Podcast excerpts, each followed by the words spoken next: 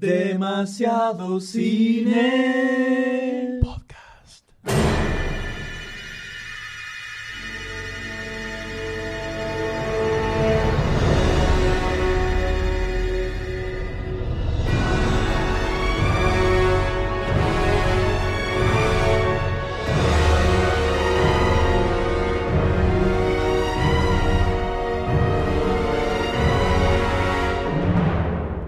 Todos, bienvenidos a un nuevo episodio de Demasiado Cine Podcast.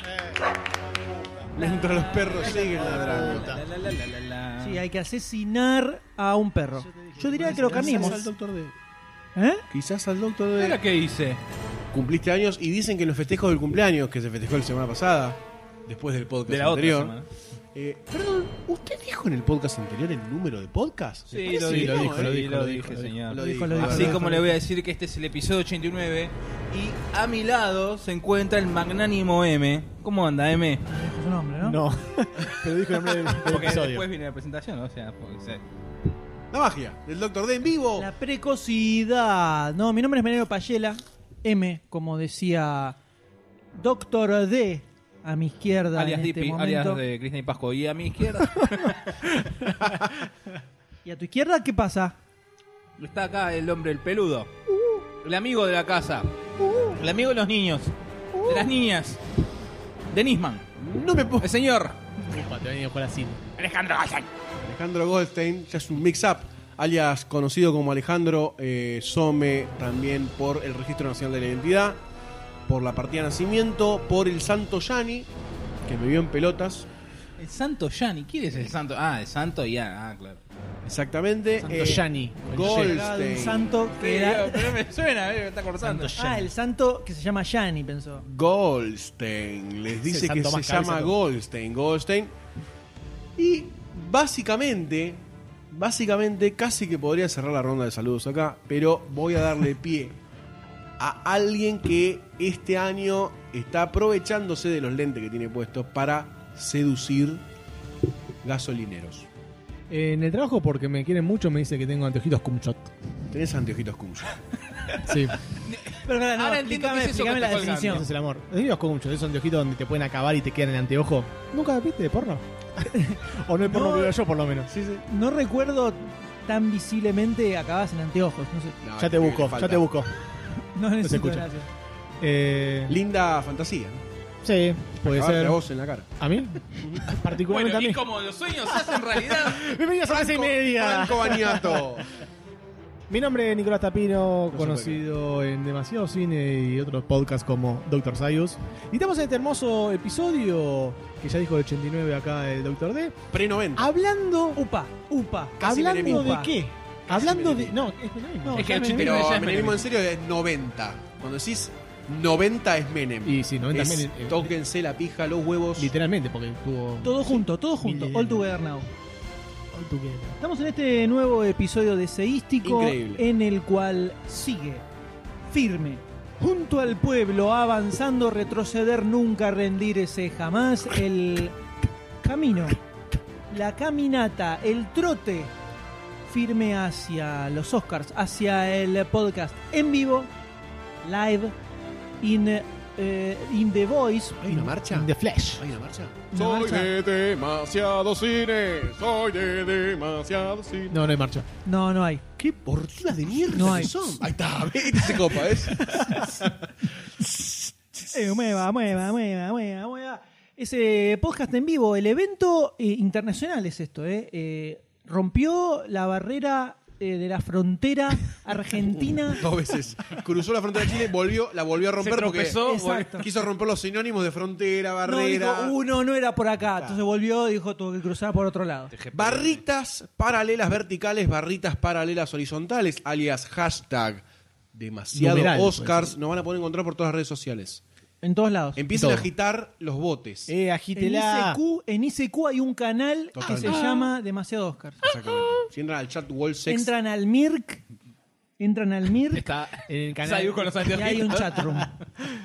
Sí. Estamos en Esto todos es lados, impresionante, es en todos impresionante lo que, Somos se, como lo que Dios. se está moviendo. Es increíble, eh, maravilloso, Jesús. pero le pregunto al señor Goldstein que esto es algo que queremos eh, tirar siempre al principio de los Sí. episodios y nos olvidamos. ¿Dónde puede encontrarnos la gente? ¿Dónde nos puede seguir? ¿Dónde pueden leer su magia twitterística, señor Goldstein? Es importante que nos sigas en facebook.com barra demasiado cine. En Facebook, evidentemente, porque empieza con Facebook la dirección. También nos pueden seguir en arroba demasiado pod Twitter, mientras el chirolita de carne y hueso hace una mímica, alias Doctor D. ¿no? Doctor D. Sí, siempre hace la Siempre. mímica. Le encanta hacer mímica. Le encanta porque nadie lo ve. es muy radial. El día que acá haya. Está haciendo eh, mímica Pero ahora. puede, pero puede pasar si haciendo ustedes no dicen hora. nada porque es algo interno nuestro El y no, día lo que esto se vocean. lo filme- Pero vocean. no suma, distrae, o el sea... día que esto se filme, todo Perdón, el las mundo se veces va a que dar vos cuenta de la hablás realidad. Y me cortás a mí, me Es pierdo. todo- Las veces que vos hablás, me cor- Usted no, doctor. Usted muy bien, doctor. Gracias, doctor, yo lo respeto. Muy bien, El- el doctor. micrófono gracias, te lo doctor. olvidaste en Gracias, doctor. Palermo. No, por eso Sí, dejé de quedo hablar. ahí. Dejé de hablar. La veces que me corte y me pero Así que jodete, jorobate, es lo- es tu- estás probando tu medicina. Dijo jodete. Dijo jodete, Dijo jodete. agitó la cabeza Y como jorobate. Terrible. una negra de Alálamo. Terrible. De Ajá, Alabama. le Ajá. faltó. I not you give. Ajá. Shake that trunk. Ajá. Ok, seguimos Está, saludando. está muy mal hablado, doctor Sí. D. Está sacado. Sí. Está sacado. Esto es del parentesco. Esto es terrible. Esto ¿Cómo es se terrible. Se, llama? convirtió De la reproducirse. paternidad. Esto es paternidad. La paternidad. Y lo está volviendo loco. Pa- Chabón, ah, boludo. Terrible. No le un invoca, diccionario. no le está invocando a ninguna a la palabra. primaria.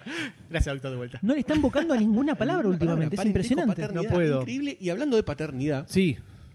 nos pueden encontrar también en arroba demasiado cine, que es padre de la cuenta arroba demasiado pod. En ambas nos van a poder encontrar una más direccionada, quizás noticias, estrenos, cosas relacionadas a lo institucional, Esa a lo demasiado formal. cine, esa Esa demasiado demasiado cine. Después van a poder encontrar arroba demasiado pod todo. Everything. Todo, Locura. todo. Precios cuidados. eh, todo. Los anteojos manchados de Sayus. Los a todos machados. Se viene la, en exclusiva, Sí, sí. la foto camshotera Sí, de los lentes de Zeiss. mirando hacia la cámara. Completamente, sí, sí. Siempre, si no, no, si no, no vale. Sacando Si no, no trompita, vale. sacando trompita. Si no, no vale. Se la... Sacando trompita. ¡Mátenme! Ahora. Dicen que con tu cara. ¿Qué que te diga? Dicen que con tu cara ¿Con mi cara qué? guasqueada Sí, ¿qué más? Me encanta esta torturaban frase. a los presos en Guantánamo. ¿Le mostraba mi cara o le, guasqueaban Le la mostraban cara como- decían por Nico Tapino, ¡Plash! Vas a Vas a tener igual que él. Terrible. Además de todos esos lugares, también pueden encontrarnos en nuestra versión de Argentina Podcastera, eh, que es argenpod, arroba argenpod en Twitter, o facebook.com barra Argentina Podcastera, o en su sitio web, Argentina Podcastera, donde encontrarán todos los podcasts de Argentina. Punto com, punto Y próximamente All- Sudamérica. All of, all of, of Ya estamos cruzando el charquito. Como ya hemos dicho, One Podcast to Rule them all, ¿no? I'm bringing to the darkness. and No, sí, no. No era así. No creo que hay muchos lugares más en donde, puedas crack, encontrar, donde puedan encontrarnos. Si ponen en Google Imágenes, algo van a encontrar. Si ponen Es muy demasiado probable, cine, es muy Sí, sí. probable. Si ponen lentes, Sayus, también, También van a aparecerle. aparecer fotos también, también. Creo que es un gran tema para proponer una mesa redonda. del lente guasqueado. No, tus lentes. Hashtag lente lente vaqueado. Sayus.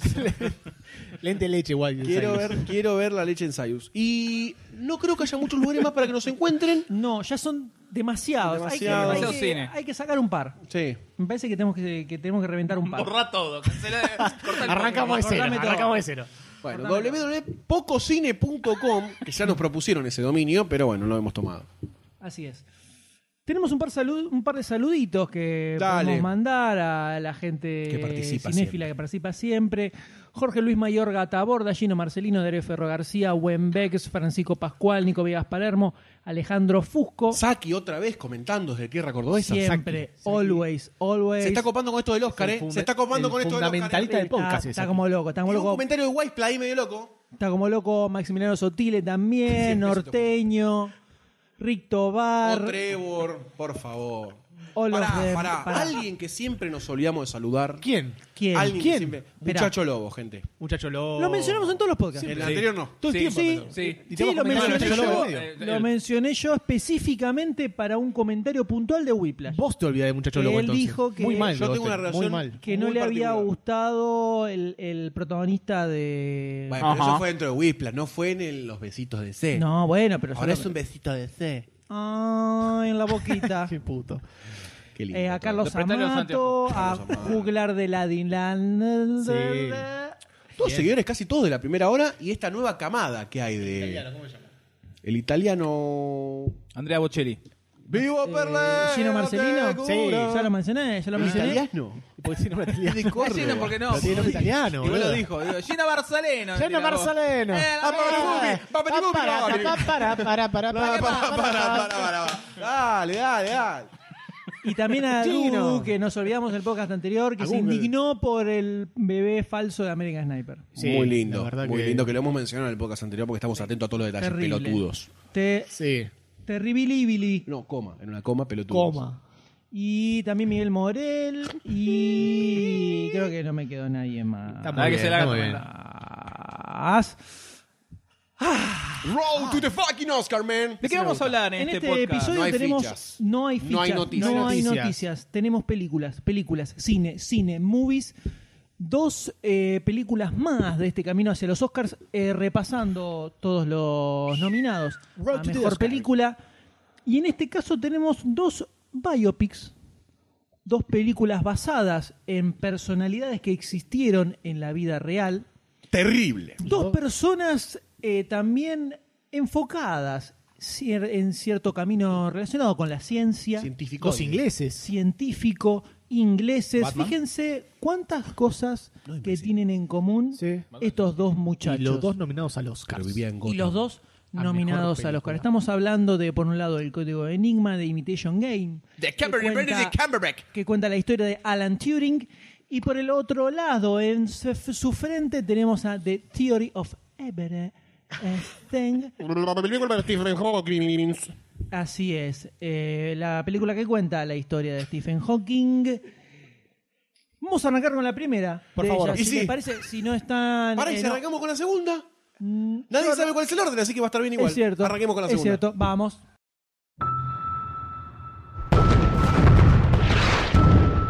This war, we're not winning it. If you speak a word of what I'm about to show you, you will be executed for high treason. It's beautiful. It's the greatest encryption device in history, and the Germans use it for all communications. Everyone thinks Enigma is unbreakable. Let me try, and we'll know for sure. Mr. Turing, do you know how many died because of it? I don't. Three. While we've been having this conversation. Gentlemen, meet Mr. Turing. We to work together then. I'm afraid these men would only slow me down. Popular at school, were you? We're short on staff. We get more staff then. You have six minutes to complete the task. Is it even possible? No, it takes me eight. Five minutes and 34 seconds. You said to do it in under six. What is it that we're really doing? We're going to break an unbreakable Nazi code and win the war. Oh. You know, to pull off this irascible genius routine, one actually has to be a genius. I'm designing a machine that will allow us to break every message, every day, instantly. You're going to need all the help you can get, and they are not going to help you if they do not like you. Have you decrypted a single German message? You will never understand the importance of what I am creating here. Our patience has expired. No!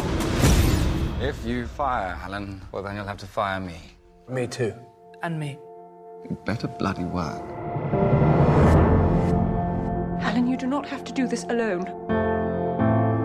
What are you doing? What, what's going on? The Navy thinks that one of us is a Soviet spy. You've got more secrets than the best of them. What if I don't fancy her in that way? Can't tell anyone, Alan. It's illegal.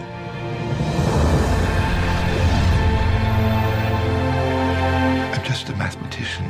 Sometimes it is the people who no one imagines anything of who do the things that no one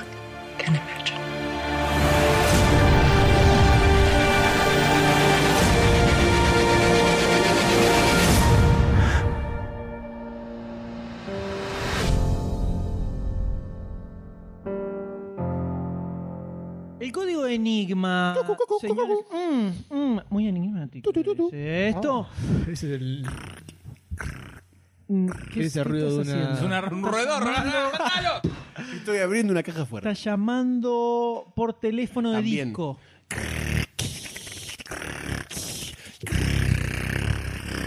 El peor Mac Estoy- Phantom sí. del universo. Hay que En este sacrificarlo. momento es Goldstein. Sí. Bueno. The Imitation Game en su título original es una Sí. película dirigida por Morten Teldum. Upa, la mama. Primer película que hace para el mercado norteamericano. este director, que es noruego. Porque ya me, ya el Doctor D iba a decir, pero ¿por qué? ¿De qué, de, de qué país es? Mira cómo me adelanté antes de que lo pensara, ni siquiera. Soy un adelantado. El sentido. No, no, un atrasado. atrasado. No, no, deja. Sí, todo al revés. Basado en un libro escrito por Andrew Hodges. ¿Cómo se llama el libro? Se llama El Código Enigma de Imitation Game. Muy bien. Te estaba probando. ¿Cómo se llama el podcast? Ja, ja, ja, ja. Tenemos como por- protagonista a Benedict Cumberbatch, también conocido como Sherlock Holmes, también Khan. conocido como Khan de Star Trek. 12. Solo él conoce, lo conoce como Khan. Tenemos también a- conocido como que, ¿qué ibas a decir? Decilo. Dijiste Como Sherlock, y también Holmes. conocido como, ibas a decir otro más. Como Holmes. Como Sherlock y Como como Holmes. como Sherlock y como Holmes, Sí. ¿no? Porque uno lo llama por las dos, los dos nombres. Sí. No, también conocido como el de los Wikileaks, que no me acuerdo ahora el nombre justo. Sylar. No, El, el de Miguel. tampoco, pero estuvo cerca. Bien. Michael, entonces. Puede ser. Eh, también tenemos a Kira Knightley, que hace Joan Clark, una bien, especie de interés bueno, amoroso. Yo sí, yo aplaudo. Matthew Good Ok, no. y muchos otros actores. También Mark Strong aparece dando vueltas Strong, ahí. ¿cómo? Sí, Mark, bueno, qué fuerte bueno. que está. Está más, más, más fibroso, ¿viste? Marcos. Y con el peluquín Yo le arriba. digo Marcos. Marcame, le digo. Con toda tu hombre. Vení También, siniestra. eh, también aparece Charles, Charles Dance, Obvio. que hace... eh, Dance, dance, Charles, dance. Decían en la, en la Vamos escuela. al palo con apellidos. que es Tywin Lannister en eh, Game of Thrones. eh, Siempre ese eh, papel de ah, amargo, eh, viejo. eh. Ay, te voy a matar, maldito. ¿Qué tenemos acá? En esta película nos cuentan la historia de Alan Turing. Alan Turing es Sí. un matemático muy importante en la historia de la animalística. Encriptación encriptada. Claro, porque fue parte de todo el grupo que desarrolló, logró quebrar, romper el- el- la máquina Enigma que utilizaban los alemanes para transmitir sus mensajes en código, ¿no? Donde estaban todas las... eh, Encriptaciones. Sí, encriptadas todas la- el- Las los- indicaciones, las las indicaciones, las indicaciones que le daban a todo el ejército, las movidas que iban a hacer, los nuevos ataques, todo estaba encriptado mediante ese código. Entonces, eh, Turing fue parte fundamental de todo un grupo de personas abocadas a descifrar. Eso que además tuvo un final muy trágico, ¿no? Su vida. Esto es historia, así que no, sé si es spoiler o no. no. ¿O no Ojo lo que- decimos? Ojo que. Bueno, no. no lo Yo digo. no lo digamos. no Igual ya dijimos bueno, demasiado como para que sabemos qué pasa. trágico. Spoiler. punto. No, puede ser trágico, no sé, cortó el sachet y cuando sirvió la leche se le volcó todo el vaso y desperdició Y un estaba sachet. cortada. Estaba. Estaba- lo peor, si hay Trágico, algo es que el te caga peor la final. vida, Trágico. es cuando te estás haciendo una chocolatada. Y sentís el olor la a pon- caca. no, y ya sale con cremita. Uh, Como- la ricota. La Y agarró ricota. el después ahí. Ah, Ah, terrible, terrible, horrible, terrible, horrible. horrible. Horrible. Pero Trágico. bueno, tenemos acá. Esta es una historia, la historia de Alan Turing. Es algo que salió un poco más, cobró vigencia hace un- unos pocos años nada más. En 2008, que, ¿no? Cuando se desclasificó. ¿Cómo? 2008, ¿no fue? Cuando se Eh, desclasificó, tuvo el perdón. desconozco. 2013. No, Cuente la 2013 historia tuvo el perdón. favor, no, no, no, no, no. Lo dice encriptadamente y no se entiende. No, es que me lo explican al final de la película. No me acuerdo Ah, si es 2008 listo. o 2013. Listo. 2008. No, en el 2013 tuvo el perdón oficial de, de- por todo lo que De- le pasó del Imperio il- Británico. Imperio lo re- Real eh, Sí, eso. Academia Dale. eh, Británica.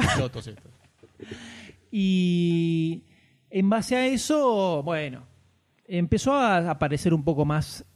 eh, La figura. Claro, en pantalla su figura, además de que hay un test llamado el test de Turing, que supuestamente es una es- está basado en una serie de preguntas que se hacen para descifrar si una persona es una computadora o no.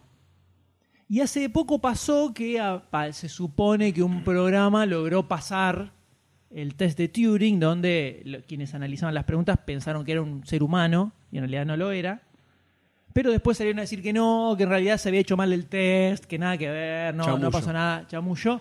Pero Dicen bueno, que- estuvo como eh, su- así en boca En de boca de- todos, el ¿no? run run mundial. Pero dicen, habría una versión extraoficial, que la persona o lo que generó eso fue el Doctor D. Se volvió loco. El, el test de Turing se volvió loco. Escuchó, escuchó un podcast y explotó. Explotó completamente. Claro, no sabe si No es pude- humano, no sabe si no es sabe qué es. No sabe es, si no nada. sabe qué es. No lo agujero negro parlante. Ni yo sé. Impresionante. Agujero negro parlante. Una singularidad que se dio con Doctor D. Pero en este caso estamos hablando de Turing. Sí. eh, Que en la película nos muestran un poco una especie de faceta romántica que tiene con Joan Clark. Nos muestran una persona muy introvertida, ¿no? Un poco como aislada de la sociedad, que le cuesta relacionarse con la gente, pero que tiene como cierto costado brillante por el cual logra descifrar este código tan importante. Entonces le pregunto a ustedes, les paso la pelota centro al área, el que quiere la pide, cabecea, puede meter el gol o no. Yo creo que el Sayus tiene ganas de cabecear. Sayus tiene ganas de cabecear. ¿Qué les pasó a la película en cuanto a la historia de este, de este personaje? ¿no? Sayus, cuéntanos. A mí me gustó la película. Me pareció Benedict Cumberbatch en un gran papel. Hace el papel que hace en Sherlock, pero mucho mejor y más gay. Eh, Ah, le sale al el, el- Le sale el cerdo terrible, fascista. terrible. El pseudo, pseudo conservador porque te gusta el látigo en la habitación. A vos te estoy hablando. No, vete, este que está, vete. al micrófono. Este es el que está con Está masticando, no es que estamos hablando con la boca llena. una pepa, ya que no hay pizza. Vos sos el que sale a protestar y te gusta que te caminen con los tacos por la espalda. A vos te gusta el taco en la espalda. Taco largo. La película te muestra varias, eh, varias, varios hilos temporales en la vida de Turing, que es la infancia, la, el presente, ponele, y el desenlace de su vida, que es la tercera línea temporal. Y te lo va mostrando medios en paralelo, te va contando un poco por qué toma ciertas decisiones, más que nada por el, el nombre de la máquina. Eh, y te va contando un poco del. el- el- va, va interrelacionando las tres líneas temporales en, eh, en lo que es la vida de este genio matemático llamado Alan Turing. Me gustó la película, me pareció una gran actuación de Benedict Cumberbatch, una linda actuación de Keira Knightley, me pareció que estuvo bien. Eh, no sé qué mucho más hay para resaltar, eh, estas películas eh, eh, biográficas. eh, Sí, biopic, me- un biopic. Sí. Sí, eh, están bien. No me dejan ninguna cosa más allá de. Uh, mira qué loco lo que pasó al tipo este. ¿Te parece que da para nominación al Oscar la no película? da para nominación al Oscar ni a palo. No sé por qué está en el Oscar. No sé qué le pasa este a la academia. Siempre es así la academia. igual. Y es una película que le fue muy bien. Es que no es mala película, es buena. Recaudó muy bien, tuvo mucha movida, tuvo mucha movida Se la market- arrastra Sherlock. una movida marketinera, no, hubo una movida marketinera atrás bastante grosa, justo le salió el perdón oficial para atrás. Turing, entonces el mismo día que salió el perdón oficial para Turing, el mismo día salió la primera imagen, sacaron la primera imagen de Cumberbatch como Alan Turing. Casualidad. Casuality, casuality, no, no es casuality. Y además eh, eh, armaron alrededor de la película todo el tema eh, de que él era homosexual y de cómo se los, se en esa trataba época. en esa época. Entonces, como que hubo, hicieron mucha movida alrededor de eso. Por más que en la película está, no está tan No, no, marcado no lo tomo tampoco. como, como punto característico de su personalidad tampoco. Es como algo que se va contando en- final en una de las historias. Sí. Y no, no mucho más. A mí me aburrió muchísimo esta película. Me costó llegar al final. Sentí que duró 800 horas. Eh, me pareció todo recontra artificial. re- todo muy hollywoodense. El tema de la frasecita. El tema de la frasecita en estas películas me rompe las bolas La frasecita. de una forma Eh, que no te puedo, no puedo explicar. Ah, No, en todas estas películas siempre hay como. Siempre hay una frase que le tiran al principio de la película al protagonista que le sirve para eh, salir adelante en un problema. A la mitad de la película, el mismo protagonista se va a acordar de esa frase y se lo va a tirar a alguien para ayudarlo también. Y al final de la película, donde el protagonista, el protagonista está en algún problema, le van a recordar la frase mágica Hitler. Claro. No, High Hilter no. En este caso era algo tipo eh, las cosas más eh, impensadas pueden Ah. venir también de la fuente menos más Sí. impensada, una cosa así. Ya cuando te tiran la frasecita que dice, ah, listo, al final le van a decir esto, cuando no sé, no sé qué vas a hacer, laza", esas Vergüenza. cosas me rompen la bola de una manera que no te puedo explicar. Vergüenza. Y esta, y esta película tiene todas. Todas, todas esas cositas de. de Mirá vos. Están todas, todas juntas acá Sí. Todas las pusieron. No se les quedó ninguna fuera. Eh, no entiendo la nominación, no entiendo No, el hype no. que tiene la película. Cumberbatch hace de Sherlock Es Sherlock. un Sherlock poco más. un- es una mezcla de Sherlock y el personaje de la película de Facebook. Como un mix entre los dos. Mark Wahlberg. No, Wahlberg. ¿Cómo se No, el Mark Zuckerberg. Mark Zuckerberg. Ah. La película de Facebook. Eh, Mark Zuckerberg, red social. Es una mezcla entre los dos. Eh, todo re falso se me hizo. No, no me creí La nada. de actuación la de. Cumberbatch tampoco se rescata como Es actuación. en sí. Sherlock. O sea, yo veía a Sherlock un poco más retrotraído. No digo, no, no digo que esté mal la actuación. Eh, me hizo acordar mucho a Sherlock. ¿Qué cree que te diga? Es un- Es un personaje muy así, como que tiene esa cosita. No me pareció tan logrado como Sherlock ni en pedo. Sé que le estuve buscando info sobre la película y es como que tiene. un- eh, todos alaban la actuación de Cumberbatch, que es impresionante, que es espectacular. No me, me pareció bien, está correcta, pero. Hasta ahí nomás. Ah, en Sherlock la descose infinitamente más que acá, o sea que no, no sé. A mí para el, para el final me, me gustó, ¿eh? La- los el último tramo de su vida me, me gustó. Sí. No, eso me Eh, pareció una boludez. Después estamos Todo un lo poco de la investigación, lo de la investigación, eso se me No, dice una el, boludez. del- el pastillaje. Sí, Esa parte la dice. pasti. La castración. Cinco min, dos minutos de película. Pero te muestra cómo era la realidad con la... Bueno, Claro. pero la película no se trata de Te eso. toca, viste, te toca un poco. Pero ese, el- ese es el tema, es que a lo largo de la película no, no siento que, se tra- que ese fuera el tema de la película.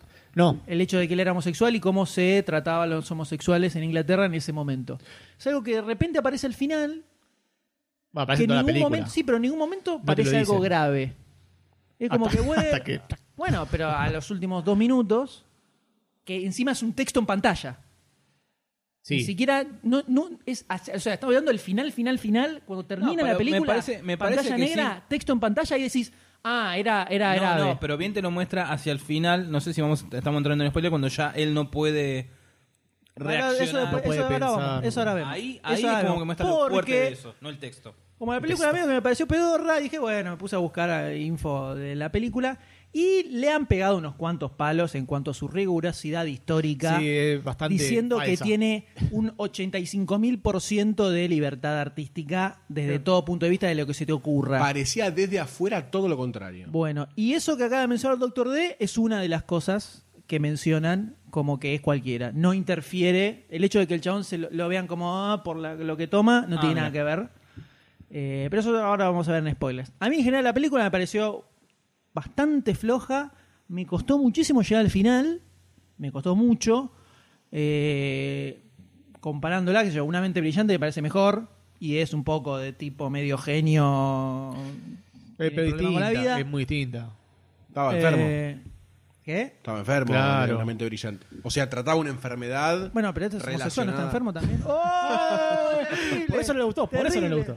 ¿Y el doctor D qué le pareció todo esto? Porque está callado, Sí, por favor, está por guardado. favor. Eh, la vi con la doctora D, este, y vos, la che. verdad que a mí se me hizo llevadera la película, no se me hizo ningún bache ni nada, ningún, nada lento. Convengamos que todo lo que se Me gusta lo que sea película histórica, película histórica, aunque pasado, este ahora con lo que está diciendo el M que lo tiene libertades de un 85%, pero la verdad yo la disfruté, me pareció me pareció llevadera, no me hizo ruido ninguna ninguna actuación. Este, pero la verdad mm, ya cuando empecé a prestar un poquito de atención en el hecho de cuando dicen de quién consiguieron la máquina Enigma y me vino a la mente la película U-571 donde se supone que los yankees consiguen la, la máquina Enigma, pero en realidad fue un comando... Yo, yo creía que era inglés, pero bueno, según esta película era polaco. Anda, no me acuerdo bien, está en un libro Ultramar Sur. Este, pero bueno, esas cositas y cómo la van, eh, cómo es la consiguen, la tratan de decodificar, eso está bueno. Ahora que el tipo, no sé cuánto habrá tardado en, ar- en armar la máquina, un año. me acuerdo No, no, cuánto. dos, dos años hasta que pudo andar, ¿no? Dos años. Según la película son como tres años. Y arranca el 39 y al 41. Uno. Y bueno, sí, tres años. Dos años. Este, Tres años. hasta Dos años. Dos y medio cerramos. Sí, Te lo vendo en dos dos y y media. medio. Este, la verdad, a mí, en cuanto, a entre- en, en cuanto a entretenimiento, a mí me garpó la película. no tuve ningún. "Ah, no pasa. La remo como el M, pero. Barbo. ¿Usted, Goldstein? Yo no la vi la película, así que. Jódete, no ¿Usted. Sayus? Yo ya opiné antes. Podemos. ¿Usted, doctor? Bueno, yo no recomiendo que pierdan ni 20 segundos en ver esta película. A los doctores Qué les increíble, gustó. qué ¿Ustedes increíble. recomiendan que la, que la No vean? sé, no sé, ahora la- hagan la gran Wispla, no sé, agárrense Ah, entre bueno, ustedes. perdón, y a Doctor Ale terminó la película y dijo que estaba bueno, le gustó. Bueno, también le gusta Sherlock y eh, Cumberbatch. Convengamos que eso influye. Cumberbatch. Benedict. Soy Doctor D y pronuncio como quiero. Bien, doctor, vamos, doctor. Muy bien, entonces ustedes recomiendan la película. No sé si la recomiendo. Si estás interesado en un poco de, de historia media ficticia, te recomiendo la película. si no, no. no me pareció mala, pero no me pareció que después Para de la Oscar. película. Claro, no me pareció para loca, me pareció una, una película memorable que va a quedar en los anales de la historia. No va a quedar en el ano de nadie esta película. No. A mí me pareció un, bio- un biopic del recontra montón, onda película de Hallmark. Puede ser, tranquilamente. Película de cable, que la ves, a la mitad te quedaste dormido, babeándote la almohada.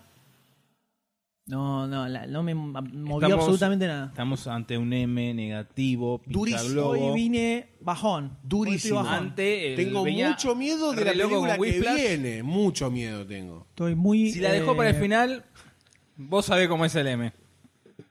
No, La dejé para el final porque la habíamos visto los cuatro. Me parecía ¿Ves lo más lógico. M? Sorprende. La, Sorprende, es la- sorprende. es la lógica que implementamos en los últimos Sorprende. 88 episodios. Así me pareció que me parece interesante que mantenerla. ya se puede entrar a spoiler.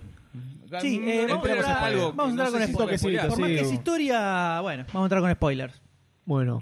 eh, ¿Qué los pasó? momentos. ¿Qué, qué fue la, la- Está redondeando, no Ah, sé. Haciendo gesto, Agustín. ¿Qué te- Bueno, Los momentos finales- Tóquense juntos. Los momentos finales de Alan Turing eh, se, se pone muy emotiva la cosa con el tema de su, su enfermedad inducida por las pastillas que lo hacen no olvidarse las cosas, lo, no hacen eh, juntar los pensamientos Sí, que esa tiene. es la parte más interesante que tiene la película. Claro, y te, te marca un poco el, el paralelismo entre lo groso que fue todo lo que hizo y cómo no le importó a nadie después cuando Después tenía... de ser- los servicios prestados, ¿cómo te lo tiraron abajo? Claro. Sí, pasa que era todo clasificado eso, entonces... Sí, No tristísimo, nada. tristísimo.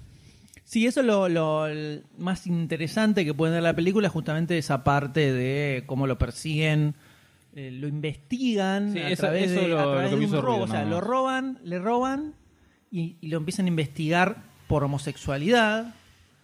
Eh, y lo persiguen y lo condenan y le hacen hacer esta terapia de castración química. Sí.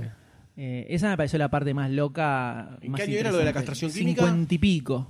no era tan, 50 tan, y- tan en 53. el pasado. No, sí, en la película es 51, en la realidad fue en el 52. Bueno, pero dice que se. Ah, estamos por Se pegó un corchazo en el 54, un año después. No se pegó un en el corchazo, 53. Come una manzana en envenenada con el cianuro. 51 fue que se mató, Bueno, según, ¿51? según la película. En la, en la vida real se mató en el 52 Ah, y en la película te ponen que se mató en el 51. Ok. 1951. Otra de las libertades. Sí, también se toma mucha libertad con el tema de cómo se da cuenta la policía. Parece que el tipo l- le robaron en la casa, llegó la policía y dijo, sí, estaba con mi novio y me robaron. ¿Estaba con qué? Con mi novio. Ah, mi novio, ¿su puto? Sí, bueno. Tratamiento. Y parece que fue así, no fue me- medio rebuscado como está haciendo ver la película. Sí, todo, esa- todo El eso tema de que de- no, me parece que eh, el tipo le termina contando cómo fue toda la cosa de la guerra, Claro. todo eso, todo Ahora, chamullo. ahora, si el policía lo comprende, ¿por qué lo.? Bueno, porque en la realidad no pasó así. Y además lo que dicen es que el, cuando se suicida Turing, hacía 15 meses que ya no estaba tomando lo de la castración La química.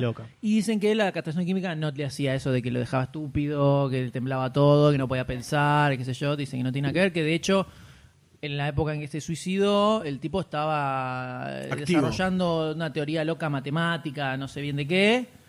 Y por eso hay algunos biógrafos del tipo que dicen que en realidad no se suicidó, sino que fue por experimentos que estaba haciendo con cianuro, que se intoxicó.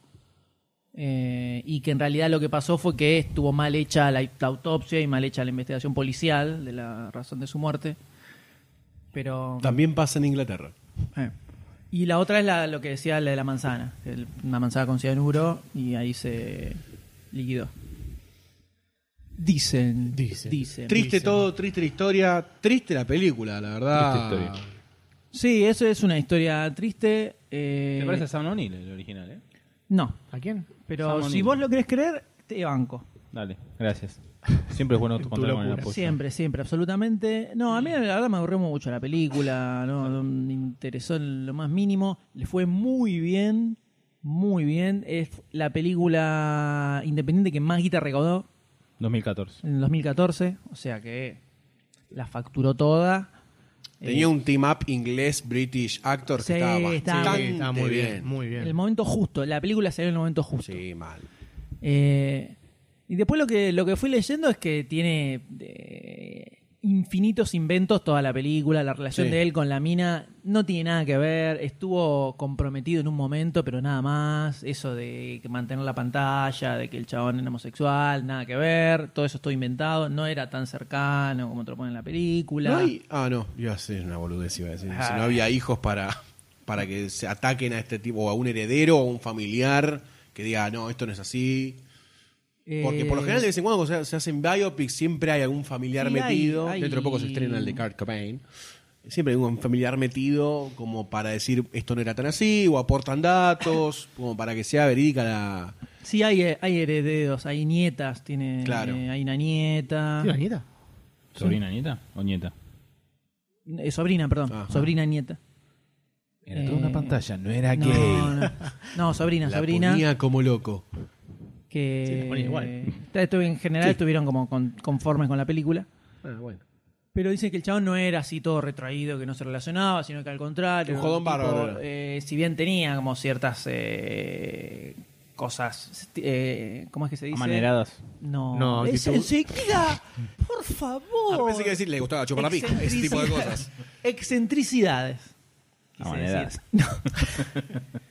si bien tenía ciertas excentricidades, dicen que era un tipo que se relacionaba, que hacía chistes, que laburaba en equipo, que el equipo que laburó con el tema de Enigma eran muchas personas, que pasaron cientos a lo largo de todo el tiempo que estuvieron investigando, que se, lo- que se lograron eh, se lograron resolver cosas desde un principio. Pasa que a medida que iban modificando la encriptación tenían que ir yendo hacia atrás, pero no es que no se logró nada, nada, nada, nada, nada, hasta que el chabón saca la máquina y listo, ya está, te desciframos todos los códigos, sino que fue todo un proceso que en el medio se fueron logrando cosas. La máquina no la hizo él solo, como te muestra en la película, sino que fue el laburo de mucha gente y hubo un chabón que tiró un par de, de cosas específicas que sirvieron para poder hacer la máquina. De hecho, te dicen que la famosa carta a Churchill no la escribió él, sino que la escribió en T4, incluyendo los que te ponen ahí como que son los villanos y nada que ver, sino que están laburando todos juntos.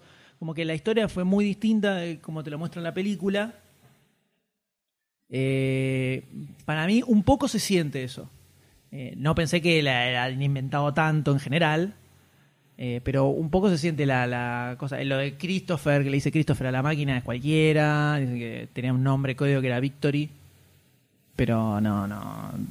Eso de que le dice. Sí existió posta la, que era el amigo, que el amigo falleció. No dicen que eh, sido el amor de su vida o algo así.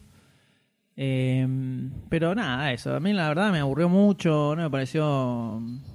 Está buena la historia.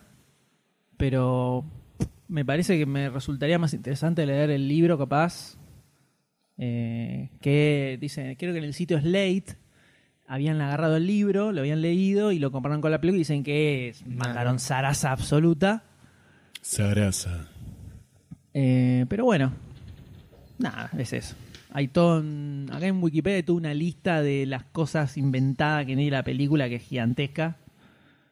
Eh, Libertades creativas. Sí, libertades creativas, que yo la banco. Miren, yo no, en, en este tipo de películas eh, no me interesa 100% la, la veracidad histórica. Sí me vas a mostrar una película copada, tipo red social. O sea, Mark Zuckerberg no es el androide que te muestran en la película y se toman sus libertades, pero como la película está buena, eh, me la fumo, no, no me interesa. Eh, pero acá me aburrí una bocha. Me aburrí una bocha y lo que leí, que son las cosas que inventaron, me resultaba más interesante la posta, lo que sucedió de verdad, que lo que terminé viendo en la película. Entonces, La cagaron Para en mí la del pifiaron. Para mí la pifiaron. Ustedes no sé es que quieren destacar algo en particular, alguna escena que les haya, que les haya gustado. La parte del solo de los 9 minutos de batería. Ah, no, eso. Eh, no, la actuación del nene también me gustó, la, la de Mini. Ah, Elena inauguró bien, sí. Mini El mini, Cumberbatch. mini Cumberbatch. Actuó bien. Mucho más de la película, me parece decir. Justamente, no, no, como decías antes, no es una película para nominada como Creo que mejor de, la- película del de las que vimos hasta ahora es la menos oscarizada de todas. Ya ¿no? vamos a hablar de la próxima. Las que hasta ahora Es verdad. es la menos oscarizable de todas, ¿no? Eh, sí. Hasta ahora sí. Sí, sí, sí. El- el- el- la película relleno. El American Sniper la entiendo por el tema de Político. del patriotismo, claro, el patriotismo yankee. Esta no, no entiendo por qué está. Divertidísimo. Terrible, terrible. Muy bien, señores, entonces cerramos Imitation Game y vamos a pasar ahora a otra de las películas nominadas a Mejor Película, que es El Gran Hotel Budapest de Wes Anderson. Rock and roll. Why do you want to be a lobby boy? Who wouldn't? At the Grand Budapest, sir. And so my life began. Junior lobby boy in training under the strict command of Monsieur Gustave H. Many of the hotel's most valued and distinguished guests came for him. I love you. I love you. She was dynamite in the sack, by the way. She was 84. Mm, I've had older. This was also when I met Agatha. She's charming. She's so charming. Is he flirting with you? Yes. I approve of this union. I became his pupil, and he was to be my counselor and guardian. The police are here. Tell them I'll be right down. She's been murdered, and you think I did it. Hey! Stop! You're looking so well, darling. You really are. I don't know what sort of cream they've put on you down at the morgue, but I want some.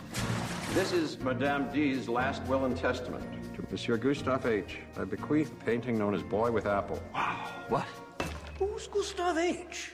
I'm afraid that's me, darling. If I learn you ever once laid a finger on my mother's body, living or dead, I go to bed with all my friends.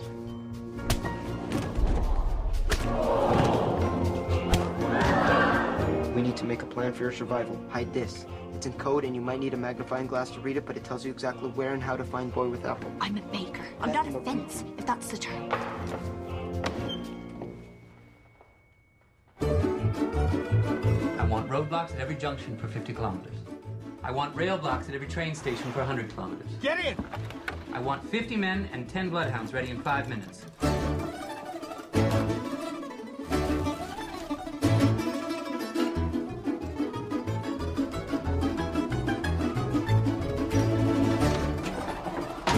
You can't arrest him simply because he's a bloody immigrant. Take your hands off my lobby boy!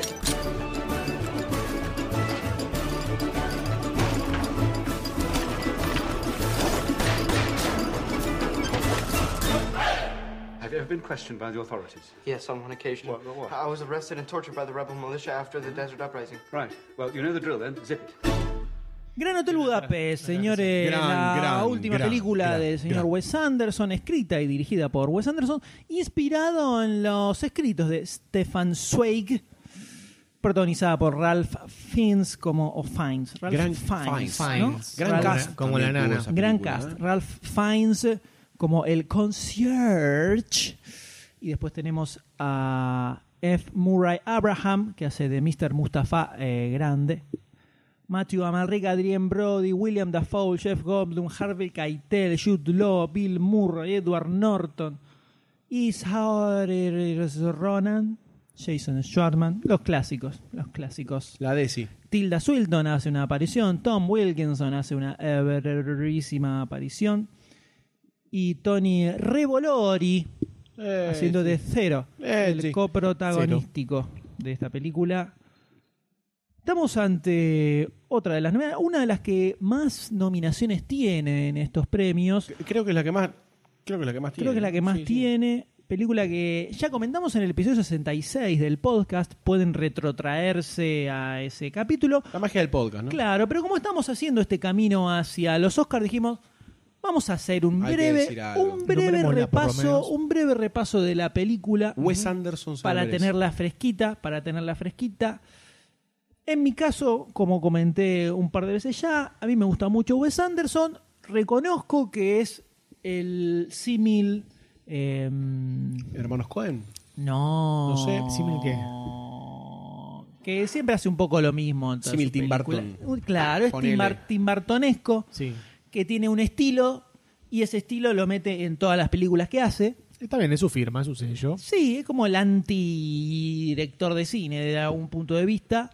Pero como me pega por el lado maricón diseñador, entonces me copa, me copa lo, eso que hace y lo banco por esa razón solamente. Pero entiendo que haya mucha gente a la que le rompe soberanamente los testículos, Se- se- que el tipo haga siempre lo mismo. Tiene mucho rechazo en cierto ambiente Sí. del cine y de la crítica Wes Anderson porque dice que no hace buen cine o porque como que se dedica en ciertos detalles que son como muy particulares de- del Wes Andersonismo, ¿no? De la corriente Wes Anderson, de la juventud andersoniana. Sí, sí, sí, sí, es posible. Como hay gente que dice que no hace buen cine directamente solamente por ese por ese motivo, porque se apega mucho a sus a sus paradigmas y le va hace ese tipo de cine, no hace cine. No estoy de acuerdo, pero Puede ser. Todos son libres de opinar lo que quieran, ¿no? Si está, desconozco Si para nosotros, boludo. si es algo que es Eh. para llevarlo tan a ese extremo. Pero a mí me gusta lo que hace. Y esta película me encantó, me gustó muchísimo, me caí de risa, algo que Muy no me buena. suele suceder con las películas de Wes Anderson. Me causan gracia, tal vez, Sonreís. pero reír, tirar, sacarme una carcajada, eh, creo que no me pasó nunca en ninguna película de Wes Anderson y acá me pasó. Creo que es la es una película bastante poco Wes Andersoniana porque pasan cosas. Es una película de suspenso, es un no es bien, no es no un thriller, pero es una película de misterio que casi casi de género, que es algo que no Eh, suele tener eh, Wes No. Anderson en sus películas. No, Suelen ser bastante más vagas en general en cuanto a la temática. Entonces, me parece que es una película que yo recomiendo para gente a la que en general no le gusta Wes Anderson o el estilo de películas que tiene, esas- esos personajes medio raros o difíciles de, Sí, de definir. que no te por ahí no, no sentís tanta empatía, decís, Claro. qué rarito que es este pibe, ¿no? Yo la recomiendo porque es una película bastante más ATP, accesible, ATP. claro, bastante más accesible. Con una, una producción visual alucinante. Magnánima. Alucinante como maneja siempre Wes Anderson. Acá se va a la Sí. on de la lora, escenas en stop En motion. esta película es una parte que hay como un carrito que se mueve, ¿no? Claro, Sí. sí. Genial esa Sí, parte. genial. Eh, una parte que hay una persecución en la nieve. Que están, Increíble. Esa es genial. es Eso. maravillosa. Bueno, en su momento en el podcast habíamos dicho que para muchas escenas usó maquetas en una escala monumental, Sí, sí, sí. para hacer ciertas tomas, para ponerle mucho detalle, en algo que seguramente... Eso no se nota, se nota Sí. en las en los planos largos Sí. que hace, se nota Sí. el detalle se que nota hay bien, en todo. se nota que suma. El detalle en todo se y tiene No mucho- como el muñeco de American No, Sniper. Y No, tiene por Dios, mucho, muchos de, detalles muy delirantes por momentos. eh, una película, la verdad, me gustó mucho. L- todo el mundo con la que lo vi, la que se le recomendé, le gustó también. Algo que no suele suceder con las películas de Wes Anderson. Así que banco las nominaciones que tiene. eh, y yo recomiendo que la vea. Incluso si no te gusta Wes Anderson, dale una chance. Sí. Dale una chance y fíjate qué onda. En ese, en ese tren, Fantastic Mr. Fox, ¿no era como para que se cuelgue de ese tren de Budapest, de Gran Hotel Budapest? No, no la veo tan ATP, eh, Fantastic Mr. Fox. Es una película bastante rara para hacer un stop motion. Sí, en cuanto a la raro. historia que tiene. Ningún tipo de peli- ninguna de las películas de Wes Anderson es no rara. Hotel Bueno, pero- es rarita, pero tiene como temáticas Sí, un poco... Pero, Pero es es rara más por los personajes bizarra. excéntricos que tiene, ¿no? Sí, No es sí, rara sí. por la trama que Por la tiene. temática. Por la historia. La historia, más allá de que de- de- no te puedas identificar con la historia, eh, es una historia verídica, estoy poniendo comillas i- imaginarias. Esa historia se podría to- eh, tomar como verídica, donde un, hay un- Bueno, no quiero contar la historia. Sí, es como la crónica del hotel. Claro, lo que Eh. va pasando el personaje principal. eh, Pero hay toda una historia de misterio sobre dónde está, dónde está la- una carta que escribió una mujer eh, por la cual supuestamente da en herencia cierta fortuna que desapareció. Entonces toda la película ronda en los herederos que están tratando. Como que hay una historia, una trama eh, lineal o que se puede discernir específicamente de fondo. concisa, una trama concisa que Wes que- Anderson no suele tenerlo. Sí. En general son un poco más sobre los personajes y la relación entre esos personajes, como Viaje en el Darjeeling, que eran estos hermanos que iban a ver a su madre, y la película era la relación entre ellos y las cosas que van viviendo hasta que llegan a ver a la madre. y no había algo li- muy lineal que se pudiera definir como la, como la historia. Eh, desde ese lugar lo más accesible. Fantastic Mr. Fox le pasa un poco eso también. Es un- el que se sienta y dice, ah, vamos a ver una película de stop motion y se encuentra con Fantastic Mr. Fox, te agarra medio Northside si no estás eh, preparado para lo que vas a ver. Esta creo que es más Dudo, accesible. dudo que igualmente vayan a ver una película de Wes Anderson diciendo, ah, una película de stop motion. Pero No vos sé, vos- no a- sé. al público general no, no, por ahí no busca por director, sino que dice, ah, bueno, una película de stop motion Stop debe motion, ser. Público general. ¿Cómo se Igual llama? está buenísima. Sí, sí, Por la- a mí me por gusta. la Sí, sí, una película ¿eh? animada. Yo con, con la que menos me sentí como identificado, que igual me gustó, fue el los escépticos Tenenbaum, que fue como la con la que menos sentí cercanía, pero igual me parece que estuvo genial también, ¿no? Lo- todo lo que planteaba, la relación de los personajes, toda la bola. No, a mí me encantó. Tenemos Sí, a mí también. la primera que vi, que fue cuando se hizo mañana más conocido Wes Anderson, aluciné. La que menos me gustó es la dije que menos me Esa, gustó viaje igual, ¿eh? submarino del... Esa es más, más No, difícil de tragar. Hay una que es más vieja que no, No, me y cómo después... se Y llama. Rushmore me emboló. Rushmore. Esa es Sé terrible. que, sé que es los fanáticos, fanáticos de Wes Anderson aman Rushmore. No me odien por esto, pero me pareció un embole No, no. infumable. Esa es terrible. Bueno, de Rushmore hasta eh, Infumable. Budapest. Y Bottle hay- Rocket, que es la primera, primera, primera que hizo, ni la vi. De Rushmore hasta Gran Sí, Hotel hay, hay una, una hay línea un abismo absoluto. Gigante. abismo Es, absoluto. es, eh, la noche y el día. Rushmore sí me parece la nada absoluta. Y Gran, Gran Hotel Budapest está en el- la, la esquina opuesta del risco. Completamente. Del precipicio del otro lugar. Creo que acá tenemos el mejor Wes Anderson en, en todo aspecto. Eh, visualmente, la, toda la simetría que tiene cada, cada escena eh, es, es sorprendente. Te, te atrapa también eso, visualmente te atrapa. Eh, cómo, cómo se van presentando directamente los personajes, cómo van apareciendo, eh, cómo, se, cómo, está filmado también. Creo que... Sí, además lo mantiene durante toda la película eso. Sí, no sí. es que te lo muestra un poquito, lo abandona y después lo vuelve a tomar. De principio a final mantiene una estética, colores, eh, escenografías, tomas. lo- los no sé si llamarlo cameos, sino los personajes que hacen los distintos eh, Los actores que hacen- actores, eh, so- son muy buenos. El, el papelito que tiene Edward Norton hasta eh, Sí, todos los, como pequeños, pequeños cameos que tiene. Claro, no sé si son cameos porque son personajes que tienen peso en la historia, pero como son pequeños, son como pequeños papelitos que tiene cada uno que eh, están muy bien, muy bien actuados también. Así que súper recomendable Gran Hotel Budapest a cualquiera que quiera ver una buena película. Es un humor negro, se podría decir. eh, Sí, em, o medio absurdo no al estilo, un humor al estilo. Anderson. Sí. Está nominada como mejor diseño de producción. Yo se lo doy en ese sentido. Eh, después los otros la veo un poco más complicada. Pero Mejor bueno, película, está. comparando. Está mejor película también, ¿no? Está, sí, está nominada como mejor Comparándola contra algunas otras que están en la misma Yo categoría. creo que la pongo eh, por como venimos hasta ahora veníamos con venimos con Boyhood, The Imitation Game, El francotirador, Whiplash y Gran Hotel Budapest. Son las que tenemos ahí. Yo la pongo. Hasta ahora teníamos Whiplash arriba de todo. Sí, completamente. Ahí está, pero arriba. bastante lejos de las otras, ¿no? Yo creo que Budapest está por arriba de Boyhood. O por lo menos en lo que es gusto particular. sí, ¿no? sí, acá estamos hablando de gustos particulares, que- todavía no estamos hablando de La academia. La academia. Eso lo vamos a ver cuando terminemos de hablar con estas películas que creo que deberíamos completar en vivo el pro de los Oscars de todas las críticas. es muy En probable. ese episodio, el último, donde terminemos de hablar de todas estas películas, deberíamos completarlo. ¿Completamos uno en nombre de demasiado cine o uno cada uno? Uno cada uno, Uno cada posibilidades. uno, uno cada uno. vamos a grabar todo eso. Yo es quiero, un embole, yo quiero todos los cómics, yo quiero todo, chabón. ¿qué- Te lo fotocopio, pasa? te lo vendo, te lo vendo. Eh, yo quiero Diez viajar a pesos. Brasil. No me interesan los cómics. ¿Vos que se a Brasil? Yo quiero Qué viajar a Brasil gratis. Qué de patria que sos. Gratis, ¿me entendés? ¿Y vos te querés ganar los cómics en inglés? Ah, vende patria, vende patria, Ah, vende patria, vende patria.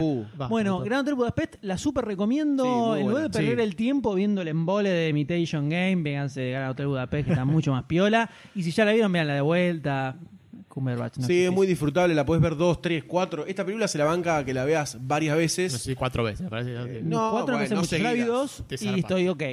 No, no, no, no seguidas, no seguidas, El pero tenés un montón de cosas para ver, para si te gusta, ¿no? Si no te gusta ver Sí, es verdad que cagate, ¿viste? es verdad que por ahí en una segunda mirada prestas atención a ciertos personajes que aparecen al principio que por ahí no le prestaste atención en el momento que la Sí, viste por mismo primera vez. detalle de la sonografía, de cositas que le pone mucho detalle, mucho amor, que me parecen muy bonitas. Por lo menos para mí, ¿no? Que Sí. tengo Sí, el sí, sí, de la arquitectura que- en los ojos.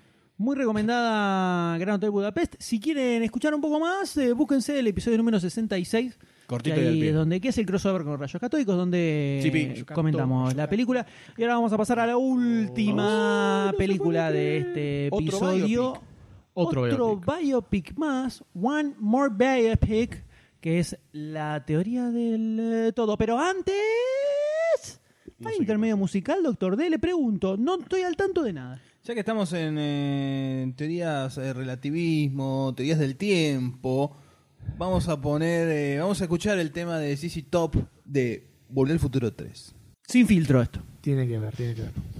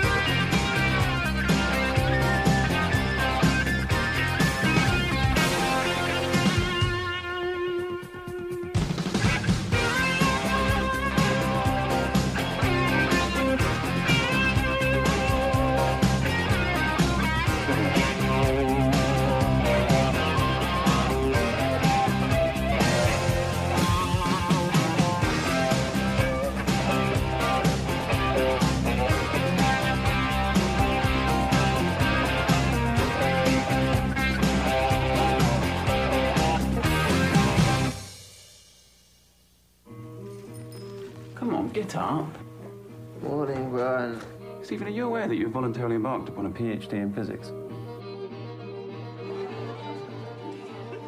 Hello. Hello. science? Art. I'm a cosmologist. What's that? I study the marriage of space and time. The perfect couple. One never knows from where the next great leap forward is going to come, or from whom. What if I reverse time to see what happened at the beginning of time itself? Wind back the clock. Wind back the clock. Keep going. I don't know how. Yet. Keep winding. Where to? It's called motor neuron disease. Life expectancy is two years. I want us to be together for as long as we've got. It'll affect everything. You don't realize what lies ahead. This is going to be a very heavy defeat. But I love him. And he loves me. We're going to fight this illness together. Good luck. Why? I'm okay. So, this black hole at the beginning of time. Brilliant. Brilliant, Stephen. Well done, Doctor. He has pneumonia. The only way he will survive will be to give him a tracheotomy. He will never speak again. Yes, he will. My name is Stephen Hawking. It's American. Is that a problem? It has been a great joy to watch this man defy every expectation, both scientific and personal. There should be no boundary to human endeavor. However bad life may seem, while there is life, there is hope. Thank you. Sorry, did you say something? I said thank you. Muy bien, señores, la teoría del todo. Esto es el tiempo a través de un agujero negro ha llegado hasta nosotros. El Big Bang. El Big Bang del celuloide. Así es. En esta película que nos cuenta la historia del señor Stephen Hawking, ¿no? Una de las mentes más brillantes de la historia de la edad moderna de la humanidad. Contemporaneidad. Eh, película dirigida por James Marsh, protagonizada por Eddie Redmayne y Felicity Jones en los papeles principales. Te amo, Basado, basado en una autobiografía que escribió Jane Wilde Hawking, la primer eh, esposa, Esposa de Hawking. de No, Stephen Hawking, llamada Traveling to Infinity, My Life with Stephen. Terrible vida, ¿eh? Así es. ¿Qué tenemos acá? La película que se centra eh, puntualmente en la relación amorosa existente entre Stephen Hawking y Jane, su mujer, su primera mujer, la relación con ella, cómo comienza a progresar la enfermedad que tiene. Y todo lo, lo que tiene que los vericuetos que tiene que atravesar la mujer para exacto. sortear estos problemas, ¿no? Y un poco tocado, creo, bastante superficialmente, me parece, la parte de su contribución eh, científica. Sí, creo ¿no? que Sí, casi medio ni era la idea de la película tocarlo. Tangencialmente Muy toca. tangencialmente. Sí, también tiene teorías. Que es algo que le han criticado a la película, es decir, no te muestra el impacto real que tiene Los descubrimientos de lo que el tipo Bueno. dijo que prácticamente cambió la visión que había del universo. el Porque tipo, ¿no? en realidad la película trata sobre la vida de Jane Hawkins. Y sí, sí. Se centra más que nada en los se centra problemas más que en tiene ella, Sí. porque bueno, la, la- La biografía la de ella. biografía de ella que escribió, escribió Claro. sobre la vida eh, con él. Eh, les pregunto a ustedes, muchachos, entonces, ya que hemos ven- venimos también de un biopic y hemos visto unos cuantos, creo, a lo Sí, largo sí. de... ¿Qué les pareció esta película, no? Además de que eh, Felicity Jones es hermosa, que eso ya Sí. lo sabemos Ah, todos. enamoramos. Iba a decir eso nada más y, Y ya está. Ya me cagaste, me- solo- me cagaste mi review. Lo único que tenía, este, tenía una, escrito lo que parecía la película y decía Felicity Jones. No, es Felicity hermosa y nada Jones tiene esa boquita, viste, que no puede cerrarla, ¿ves? Tiene esas palitas Sí, grandes que me encantan, terrible, boludo. terrible. Además, viste que gauchita. Porque vos pensás que el chavo no se podía Tres mover. pibes. No, Tres el se- pibes. No se podía mover. Tres y pibes, ¿sabés Cogía qué? como conejo. Así que... Gauchita, Felicity Jones, la amo. No sé, hay un disco en la película, no, no entiendo mucho más después. ¿Usted, doctor D, qué opina? Eh, yo pensé que iba más orientado a la, a la vida de Stephen Hawking a- desde su punto de vista, pero a lo largo de la película es como que al principio sí te muestra cómo era su relación en la universidad y cómo la, la historia te va llevando la relación de los dos y después sí termina ya desde el punto de vista cansancio de, de la mujer. Este, a lo cual, a lo largo de la película, me había olvidado lo del segundo matrimonio. Y me acuerdo que había levantado revuelo, creo que fue en los 90. Porque le pegó- le Sí, pegaba. que acuerdo lo que había-. Sí, Porque sí, le sí. pegaba, por eso. ¿A quién le pegaban? Ah, Que eso, lo, eh, en- que eso- eso no lo metieron en la Como pregunta película. boluda, cagona. Sí, sí, la verdad que muy pelotuda, pero yo te la contesto igual porque soy muy bueno con vos. Gracias. Dale un beso. Este, la verdad que la película me, me copó mucho cómo, igual se nota más al final, en una escena, cómo fue el actor, que el nombre, Eddie Redmayne. ese, eh, fue evolucionando, como fue como me dio la sensación, aparte del más allá del maquillaje, perdiendo peso hasta llegar al punto del Stephen Hawking actual. Igual el- No. la película está filmada en forma lineal, se va mezclando todas las escenas. Sí. No es que el chabón fue perdiendo peso hasta formar la última escena de la película, pero eso es algo que sí, algo Sí, como que Matrix, no, algo que el pibe comentó como dificultad del papel fue justamente que la- como toda película se filma mezclada, salvo Boyhood, que no le queda otra que hacerla en lineal. Dice, le resultaba- uno de los desafíos que tuvo fue eh, que se viera en pantalla la progresión de la enfermedad, filmándolo todo desordenado, arrancando por una escena del final, Sí, después sí. otra donde te supone que tiene que estar un poco menos, otra donde tiene que estar un poco más, y cómo hacer para que cuando vos ves la película se note como esa progresión que dice Doctor D. Muy, Igual buen, muy buen punto destacado por Está perfectamente caracterizado igual. Sí, Eddie. sí, muy Sí. bien. Ah, me sí. puse, después llegué, perdón, llegué a casa, me puse a buscar fotos de Stephen Hawking Sí. y está igual el nieto. Está igual. Después eh, eh, aparece Stephen Hawking, fue al set de, de- de filmación, Sí. hay una foto que es cuando está están en la universidad bailando, que es cuando se dan el primer beso. Y está el chabón está igual, o sea, después ponen una foto comparativa del Stephen Hawking original. Obviamente tiene sus diferencias, pero el chabón lo, lo hizo lo hizo Sí. muy bien. Sí, está muy bien. Y Stephen Hawking, al después de ir al set de filmación, vio que era todo más, más posta y la, la voz de él del robotito este tiene derechos.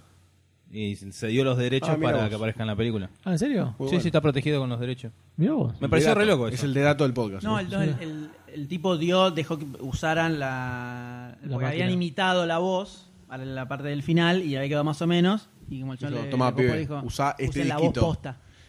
Eh, a mí lo que me pasó con la película fue que me parece que hay dos cosas muy destacables. Y una es que casi me parece que va a Oscar directo, no de mejor película, pero me parece que en un biopic, un biopic es muy es fundamental que a la persona que es la que te llama del biopic, más allá de que es de Jung en este caso, en la que se basó la biografía y todo eso, creo que la- en donde vos entras la concentración es en Stephen Hawking un poco como punto de paradigma y de análisis del biopic. Y me parece que el pibe este eh, logra que vos veas a Stephen Hawking durante toda la película realmente y es a mí me choqueó bastante en algunos en algún punto dije ¿es, es el pibe o es Stephen Hawking posta que lo pusieron acá? Me parece que eso fue lo que más me transportó en lo que es un biopic al verlo. Después podemos analizar ciertas cosas del armado del biopic, que es, por ejemplo, esto de el progreso que me parece bastante interesante, el progreso que se hizo del hartazgo de Jun, ¿no? No sé si podemos entrar en spoiler, Shane, perdón.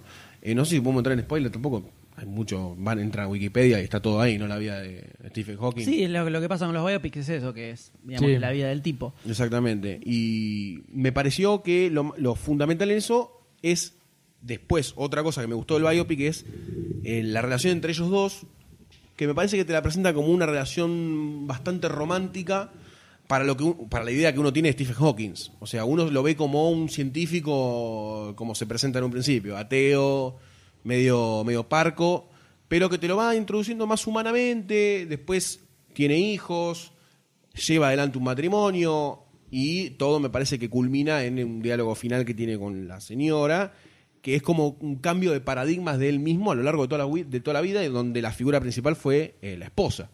Ese, todo ese camino que te plantea el biopic me pareció lo más fuerte de todo, y es cuando termina que te muestra un- como una secuencia de imágenes hacia atrás que te destroza. Sí, a, sí. a mí eso me Sí, destrozó. yo, yo creo que el, el, eh, Esto que le critican muchos de que no se centra tanto en la parte del logro científico. Es fundamental eso. Sí, pero eh, yo creo que está, eh, Está está, bien. bien. que se hayan Sí. centrado en la parte más humana. Totalmente. Me parece que es- se logró una película que es muy emotiva, que te Sí. conmueve sin recurrir a Al un golpe golpe, bajo. bajo, Sí, no hay siendo golpe Stephen bajo. Hawking. O sea, es un flaco yo que no que puede se ni caiga. hablar. Sí, sí, yo esperaba Eh, todo eso. Yo igual lo que no Y tenía. sin embargo, sí. no, te, no, No, no hay golpe bajo. no te ponen golpe bajo. No, eso fue me increíble. pareció genial. Y Sí. es una película que te conmueve verdaderamente Sí. y te llega mucho. La actuación del pibe, Oscar, mejor actor. Sí, sí, está. Oscar, mejor actor, no se discute. Ya lo ganó el Globo Sí. de Oro, ya este gana, gana este. Sí, Me directamente. puse a pensar, acá tengo, tengo una para tirar. Me puse a pensar en la teoría de eh, la película esta de guerra de mm, con Robert Downey Jr. que hace de negro. Ah, Thunder Tropic Tropic. Thunder. Tropic Thunder, Sí, que te dicen lo del full retard. Sí. Sí. Que no, you don't go full Sí. retard para los Oscars, ¿no? Si esta, ¿Cómo calificaba esta? Pero me parece que no, que esta no va porque el Daniel Day-Lewis, que ganó por mi pie izquierdo, creo que está en ese nivel. Sí, sí, sí. Yo creo que el, el- el punto más alto de la- del... Por eso es que me gustó mucho la película. Dentro, dentro de lo que es un biopic y ponerlo a la altura ya de lo que hablaron de Imitation Game, me parece que ya está en un escalón superior. Sí, está para mí la, Sí. le- Sí. la- A mí lo que- yo- cara trompada. En el momento en el que ellos estaban, si no me equivoco, eh, bailando por primera vez, que él le comenta un par de cosas, se nota como está muy bien plasmado ese amor en un sentido mucho más profundo que cualquier otro tipo de película te puede plantear con cualquier diálogo enorme y pedor y pseudo filosófico pedorro que no te llega. Me parece que con eso de bailás, no bailás, cuando ella se quiere meter en las teorías del pibe y le dice, vení, vamos a dar una vuelta y giremos el reloj. Esas cosas, me, te juro, lloré. Quiero decirlo, lloré en algún momentito de la película. Te conmueve, te conmueve. Te me conmovió mucho la relación entre ellos dos, sí, sí. Me no, temo, no temo decirlo. Me conmovió mucho la relación entre ellos dos. Ácido, lágrimas de ácido. Lágrimas de ácido, derretí el piso. Me, me transportó mucho la actuación del pibe. Por eso me parece que Sí, es sí, el pibe Oscar directo es porque lo que hace el pibe de todos los que vimos hasta ahora, realmente me parece que es el que plasmó mejor a Stephen Hawking. Te dejó sentir todo lo que tenías que sentir. Eh, y además me dejó ver a Stephen Hawking como no pensé que existía. O sea, al principio era un jodón bárbaro. Sí. Piola, copado era el chabón. Eh, tiraba teorías que eran más como mundanas, por decirlo de una forma. No era un snob de la física. Claro. Eh, que yo creo que, por ejemplo, vamos, voy a poner un ejemplo muy pedorro, pero el, el paradigma de físico y nerd que te propone The Big Theory con Sheldon Cooper, por ejemplo, me parece que le hace un poco mal al, al, al tipo que Eh, debe bueno, haber también, muchos. también está tomando Si Big Bang querés, Theory. si que- querés sí. hacemos una mesa redonda de los De problemas de Big Bang Theory. sí, sí. que No, podemos hablar de pero entre por- esos estereotipos No, pedorros de Big Bang Estamos Theory. hablando de Ah, estereotipos. pero- Estamos hablando de estereotipos. Le pero hace vos, mal al ¿cómo te hace mal al género humano. sí. Big Bang Theory. Pero ¿cómo te imaginabas a. Stephen Hawking antes de este biopic? ¿Te lo imaginabas así o te lo imaginabas un poquito Bueno, más justamente, retraído? justamente nombraste Bang Theory, eh, apareció en Theory y se prestó a dar la voz en una Sí, llamada, sí. apareció ahí también. Me parecía un tipo... Aparece más allá, aparece en un capítulo de Star Trek, de Next Generation, porque él quería estar. Claro, o sea, no, pero tiene razón. O sea, Pero va- tiene onda, eso voy, tiene onda, tipo, tipo tipo tiene onda. Pero lo que me pareció en la película es que por ahí no está mal, porque no se mostró el golpe bajo, pero estás un poco engañado en la película, porque vos vas a ver a la vida de Stephen Hopkins y en realidad lo que vas a ver es a la vida de la mujer, cómo lo sufre todo el tiempo. Eh, porque él lo ve dando vueltas con los nenes, rompiendo todo, y ves a, Y la, después tiene a- a que- la mina en otro lado en, en la habitación, mirándolo, diciendo como tengo, tres, poner claro, acuerdo. tengo Con- tres hijos, deme dos. Convengamos que un poco él... Pero, o sea, al- es, ente- perdón, pero es entendible también porque al chabón le dicen tenés dos años de vida. Entonces le chupa todo un huevo. O sea, que, que- No sé si pasa por ahí. Yo creo que... yo creo que pasa por ese lado. Eh, Cuando va terminando la película y te das cuenta también los cambios que hay en Stephen Hawking, se da cuenta de algunas cosas que le pasan a la mujer y un poco la teoría final del A Brief Time Story, o no me acuerdo qué, que tengo ganas de leer ese libro Sí, ahora, ya me dio muchas ganas de leer ese libro. Te, te Más de demuestra- 10 millones de copias es vendidas. una locura, una locura. Es como que te demuestra un poco también que él llegó hasta ahí un poco por, por ella, porque Sí, obviamente. supongamos que Obviamente. pasó literalmente todo lo que pasa en la película, ¿no? Asumamos ese caso, ese caso utópicamente hipotético. El tipo en un momento estaba rendido y ella le dice, si no venís a jugar al cricket conmigo, ahora no vuelvo nunca más. Y pudo haber pasado eso, pero también de alguna forma lo incentivó a que siga. Entonces me parece bien que esté centrado en la, o sea que la figura principal en realidad, más que Stephen Hawking, más allá de todos los logros científicos. Bueno, pero poner el chabón se casó de vuelta después y. Sí, se casó de vuelta, lo nombran pero- en la letrita del final. ¿A quién? A la segunda mujer. No, aparece Y ahí- pasa porque por el, todo el tema turbio que había por atrás, dice la mina era una pegó. manipuladora. Está eh, bien, pero- resultó Que la dejó, la dejan media en evidencia en la película como Sí, te la ponen como con Trepadora, oscuras. trepadora. Sí, trepadora. Sí, sí. Eh, la mina, buscás fotos de la mina real, era Carada Gian con peluca, no era Lea Palo la mina que te muestran en la Si, película. todo- si la vida sucedió como la película, creo que Stephen Hawking es como que la deja o la libera. No, es más, incluso en la, en la. Pasa que para mí no la siguieron porque si la seguían tenían que mostrar cómo lo fajaban y no era la idea. Pero. de- y además eso no está en la novela, eso, la- el libro que escribió la mina. Pero el chabón se terminó separando de la Sí, se segunda separaron en esposa el 2009. y eh, que había quedado aislado de la familia, de los hijos, todo, y volvió a reencontrarse con los hijos y con la ex esposa Sí. y laburan juntos, por ejemplo. Bueno, en muchos pasajes de la película aparece como que la piba se fue embebiendo la, con tanto. la ex esposa, Claro. por Sí, más sí, que lo la, la explica. mina sigue casada con el Jonathan. Jonathan.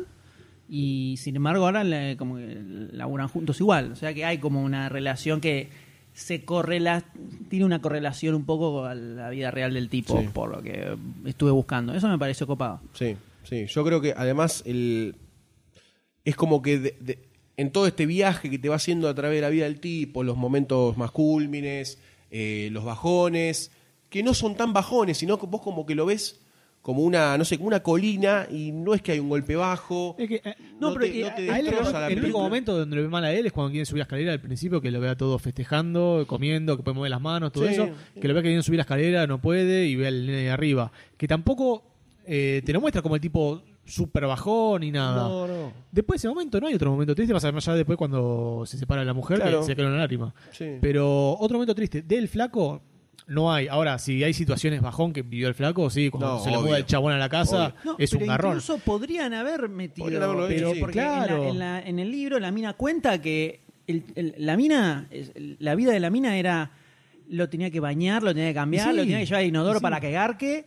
eh, y el, un momento en que el, el chabón ni siquiera quería usar una silla de ruedas, entonces tenía que cargarlo, lo cargaba con un brazo, mientras tenía el bebé en el otro brazo y el otro nene más grande que correteaba por todos lados, y así vivía la mina, hasta que aceptó el chabón la silla de ruedas. O sea, tenían un montón de cosas reales, el golpe bajo para poner, que Sí, no decidieron ponen. no ponerla.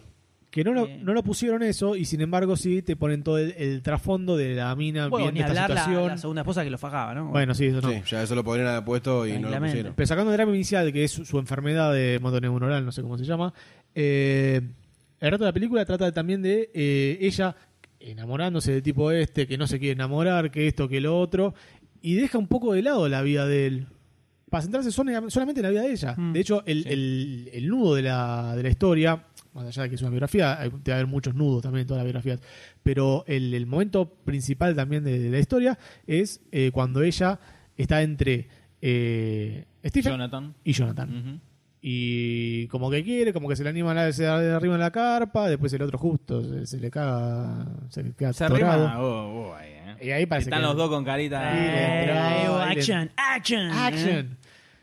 Eh, el drama de, de- de la película pasa también por ese lado.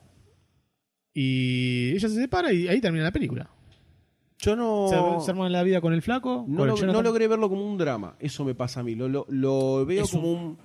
Es pero, un dramón. Sí, pero no me, no me pega como drama. Me pega como un. Te conmueve más que entristecerte. Sí, me- me- es como un viaje romántico. eh, o sea, es, es romántica la película. Sí. Es romántica, es romance puro. Película O sea, es la historia de dos tipos que se aman y la mina está dispuesta a dejar todo, a cuidarlo porque lo ama, porque se lo dijo en el momento ese, en el primer momento, digo, yo te amo, chabón no le contestó, pero evidentemente le quiso decir lo mismo. Y hasta el final se trata de eso y después se siguen amando, no es que lo deja amar, pero el, el tipo en algún punto debe reconocer, no te quiero cagar más la vida, flaca. Eh, Bueno, ese es el drama, boludo. Ese Sí, es el pero drama lo veo donde como- cuando, es una cuando, historia de victoria, Cuando el padre le dice, eh, tiene que hacer algo con, Sí. Con esto porque la situación no, no da para más, te que buscarte una enfermera, no puede estar ese Sí, tipo en tu totalmente, casa. totalmente. Ahí es un drama, y es la impotencia del tipo como para decir, mira, no puedo hacer otra cosa. Mira dónde estoy, estoy en una silla de ruedas, no puedo moverme, eh, y, y no puedo hacer otra cosa más que ace- aceptar lo que la mujer quiere. Es un poco un drama también ahí. Sí, yo no lo veo como un drama porque no, o sea, pre- o prefiero ponderar el viaje que se pega el tipo con la mina, o más que nada la mina, La mina, sí, porque porque se enamoran los dos y el chabón, lo, te lo dicen al principio, yo creo que lo remarcan bastante a propósito, que es, el cerebro te va a seguir funcionando bien toda la vida, pero lo motriz va a morir, así que el tipo siente, percibe todo como el primer día, y me parece que la culminación de, además, como te van armando todo, para al final ponerte un flashback retrospectivo que termina en cuando él la mira a ella por primera vez, es como que a mí me hizo concha. Sí, eso. sí, ese momento es. ¡Eh, ¡Pum! Sí, sí, sí. A mí yo dije, sa- las tengo Fue que una, sacar fue un porque- American Sniper Sí, al. Me hizo concha, eh, me hizo concha. Sí, y sí, no, no, quería, no quería ver la mano, no quería saber más nada porque dije, ya está, listo. Esto, y cosas así me pasaron, por ejemplo, con Cloud Atlas, que no es una gran película. tiene un No, montón ni de. en remotamente desde ningún punto de vista. Se me Bueno. ocurre cómo se puede comparar. Pero Joya, está listo. Me encanta tu opinión. Me, me chupa un huevo tu opinión. Eh, Cloud Le tocaste lo en un emotivo. viaje romántico similar que en el final me pega de la misma forma. Y esto está mucho mejor hecho, igual. Está mucho mejor hecho el viaje. Está bien, te toca por algún lado. A Me mí toca más por el a mí lado me del pasa romance con que por el Ralph, drama. El demoledor. Te- y contame, a ver por qué. No sé, me, me toca la película. En un No, pero momento yo te cuando- expliqué cuando todo. le Ahora rompe- habla de Ralph el Demoledor. Cuando le rompe el cochecito a la nenita. Sí. Porque la nenita, porque te está cuidando a la nenita. Ahí me, me parte el alma. Y está perfecto. Entonces, Por ¿es eso. un o sea, drama? es un dramón. Y por eso es un dramón. Sí. Volviendo a la teoría del todo. Me parece una película que te lleva por. Se te lleva engañado a una linda película. ¡Oh! Te lleva engañado. Te lleva diciendo, te vamos a mostrar la historia de Stephen Hawking y tomá. Esta Jane, Sorpresa. esta Jane está buenísima y te cuento la historia de ella. Yo no sabía que era Stephen Hawking, ¿eh? Yo tampoco sabía que era Stephen Hawking. Hasta que lo vi medio moncho caminando y dije, uy, este se Yo va sí, a dar porque en vi algún el momento. trailer. Ajá, ajá, ajá. Bueno. Bueno, Eh, En conclusión. bien. Eh, la verdad, La verdad, me gustó de mucho. dos, me gustó, eh, de estas sí. dos biopics que están con, eh, a mejor película, me parece que esta es la que más lo vale antes que la otra. Bueno, pero no dijiste Más nada de el película, pelotudo. Sí, dije, me gustó, sí. Sí, dije. ¿Qué dijiste, boludo, de esta película? ¿Qué? ¿Qué dijiste de esta película? Que está buena, que me gustó. Que me, me está muy buena lo que dije, chabón. Rebobiná y escuchá. ¿Qué querés que te diga? No me- Rebobiná en el cassette, Aparte, ¿viste? acá lo que pasa Sale con la acá, virome. Ya se empezó a hablar, se empezó a hablar que ya el spoiler se unió y es como que quedó todo ahí y... Pero la verdad, el, La vida- el a flaco... ver, eh, Entra a sa- Wikipedia. Sabés que la película termina con el chabón eh, cuadripléjico. Sí. Sí, y el Titanic se hunde también. Por eso. Pero eh, el, ah, el flaco este, que no me sale el nombre ahora, que tal vez. Eddie Redmayne. Ese. Fíjate, tiene una cara muy parecida a, a Chaplin sin maquillaje. Es igual el nieto. Fíjate. Fíjate. Boludato, pues ya eso no es dan- de dato. Está bien. Está bien. un fax. Es fachero el pibe, ¿eh? La teoría del todo está nominada además, además de mejor película. Tenemos a Eddie Redmayne como mejor actor. Está Felicity Jones también como mejor actriz. Sí, más vale. Eh, Está como mejor guion adaptado, que acá ya compite con El Código de Enigma, con El Francotirador y con Whiplash. Porque Whiplash es una novela. Es un, en realidad es raro, como el- el- porque es como que está adaptado del corto, ¿viste? Una cosa medio Ah, rara. medio raro eso. Eh, Tirado los pelos. y está como banda sonora, que está bien la música, pero no, no molesta, pero hay momentos en que suma como para profundizar un poquito más la Sí. aguja en el corazón, la música. No Sí. es aleatoria. Sí. Eh, y nada más. Esas. Bastante contundente. Eh, sí. Terminamos de hablar de esta película. ¿Cuál es la que todavía se la sigue llevando? Se tendría que Whiplash, llevar el- Whiplash, Whiplash. Eh, es un tema. Para mí Whiplash. Yo creo. Esta me marcó más que Whiplash. No Sí, pasa- tiene es que pasa por otro lado. Es el problema de los premios. Sí, es bueno, entonces no premiemos nada y no hagamos más podcast de los Oscars. Ahora le mando un mail a la academia. Eh, Cancela el pará, premio, cancela el. Cancela hashtag, cancelame lo, sácame todo, sácame todo, apagame todo. Estaba haciendo una reflexión. Yo te digo, a mí la nada que me pegó más es esperá. esta. Whiplash es como que es muy buen viaje, pero no me queda nada marcado. Ese es el tema de Whiplash. Contra esta, ¿no? Que me, me queda como una, una tajita en el alma. eso ya está. Un tajito. Claro, no, el- pero el Watchmen tema- también me marcó el y tema no es- también tiene es nada que ver con esta. ¿eh? El No es tema ni un es drama, nada. Es que te entra más el romanticismo, lo que sufrió el flaco contra el otro. Uy, El de Whiplash sufrió una bocha. Sí, pero con- con- a lo que voy. Con, Es todo sufrimiento lo del flaco. Pero con esta, esta la sentiste más. Por eso. Me marcó más. De ahí a, a la palabra me marcó más. Toda junta. Pegada. Hashtag. Me marcó más. Algo. Trending topic. Impresionante. Eh, sí, es, eh, te entra por otro lado esta película y me llegó a conmover más de lo que esperaba, debo reconocer. Whiplash. Eh, sí, es que vuelvo a lo que quería decir antes, que Goldstein se le salió la furia interior y me cortó. En este sin- podcast se le salió la furia a varios. Así que chúpenme la poronga un poquito. Me la pueden chupar un poquitito. Yo quiero la punta, yo quiero la punta. Yo voy después de Sayus por así, El le- tronquito te así toca. veo cómo le... Hay le- 10 Ah, centímetros para A le el toca los huevos. la peor parte, más sudados. A todos hay Y un aparte tiene pedacito de estos pelo, 10 viste, centímetros. Y los feo. pilos, sí. Uy, Yo por lo menos tengo la rigota. Qué asco. De chicle. Después zafa. Eh, sí, son muy distintas, entonces uno tiene que elegir que, cu- cuál es el viaje que más le gustó. Y sí, Claro, Básicamente. ese es el tema. Eh, sí, tengo dicotomía. Tengo una, difícil. tengo una dicotomía. Pero yo creo que estas dos son. Estoy con estas dos hasta ahora, sí, eso seguro. Hasta ahora son. No sé qué queda. y queda nos Birdman. queda Birdman, ojo, Birdman puede que ser. tiene lo- viene con lo Birdman suyo también. Selma. Nos queda Selma Y nada más. y nada más. Birdman y Selma. Y después tenemos las películas nominadas a Mejor Película de Animación que todavía no sabemos si llegamos o no a comentarlas. Hoy no. No, hoy claramente Ahora no, no. hoy no. Vamos a ver después en su momento. Pero eh, por lo menos de todas las que vi hasta ahora, eh, es la que más me sorprendió. La teoría del todo. No me esperaba Venía con cero hype, además. menos Sí, dos sí. de hype. Yo no, no había nadie que dijera, che, qué bueno que No, está todo. Todo dije, no. "Guay, La nada- Boyhood. La nada. Pero esta no. Invitation y No, Invitation Game nadie yo, dijo nada. yo que primero vi la de Imitation Game y dije, uh, esta viene en la misma línea. Hola, sí, soy Stephen Hawking, mira, soy un genio. Uy, que en silla de ruedas, se terminó fin. Hablo raro. Y el enfoque de la película no me lo veía venir ni en pedo. No, me verdad. re sorprendió. Sí. Me re Sí, que no sorprendió haya tenido golpe bajo fue lo más sorprendente de todo. Así que creo que tiene un montón de cosas muy grosas la película. La banco bastante. Es Mejor una- guion sí. eh, adaptado, casi te diría que se lo doy. Me falta ver, no vi Ine- In- Inherent Vice, vicio Ah. propio, pero las otras son el código de Enigma, ni en pedo. El francotirador, eh, Whiplash y esta. Whiplash podría ser la, la que más le compita, pero. Francotirador. No, para mí gana. No por va, mí. No por mí. Yo, se lo, yo se lo daría a esta, para mí puede ser que gane el francotirador. Y Franco Tirado se va a llevar unos cuantos. Y ¿eh? alguno se va a llevar por lo Sí, menos. alguno se va a llevar. Algún alguno tirito va se a llevar, lleva. seguro. Ah. Pero bueno, señores, de esta forma llegamos al final.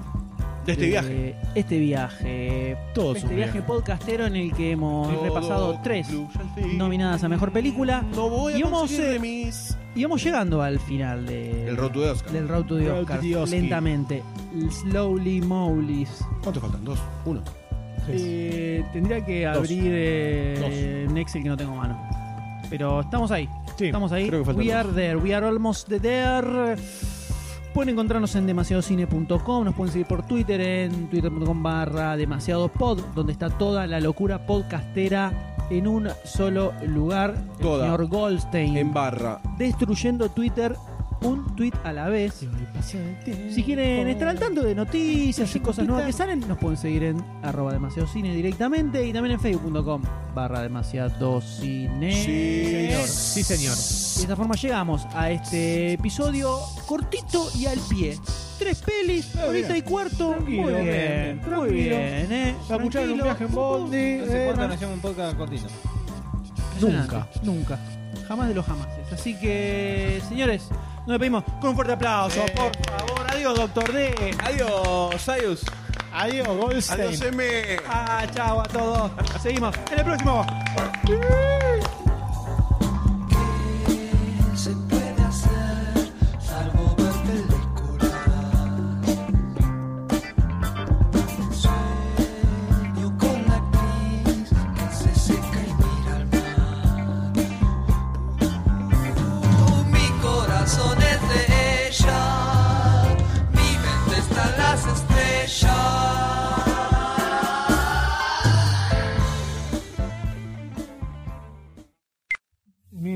Mucha sabiduría tiene el doctor D para hacer los chistes. Porque deja pensando. El doctor Dead te enseña. ¿Qué quiso decir? El ¿Qué doctor- quiso decir? Exactamente, te dice así, ejercitar el cerebro.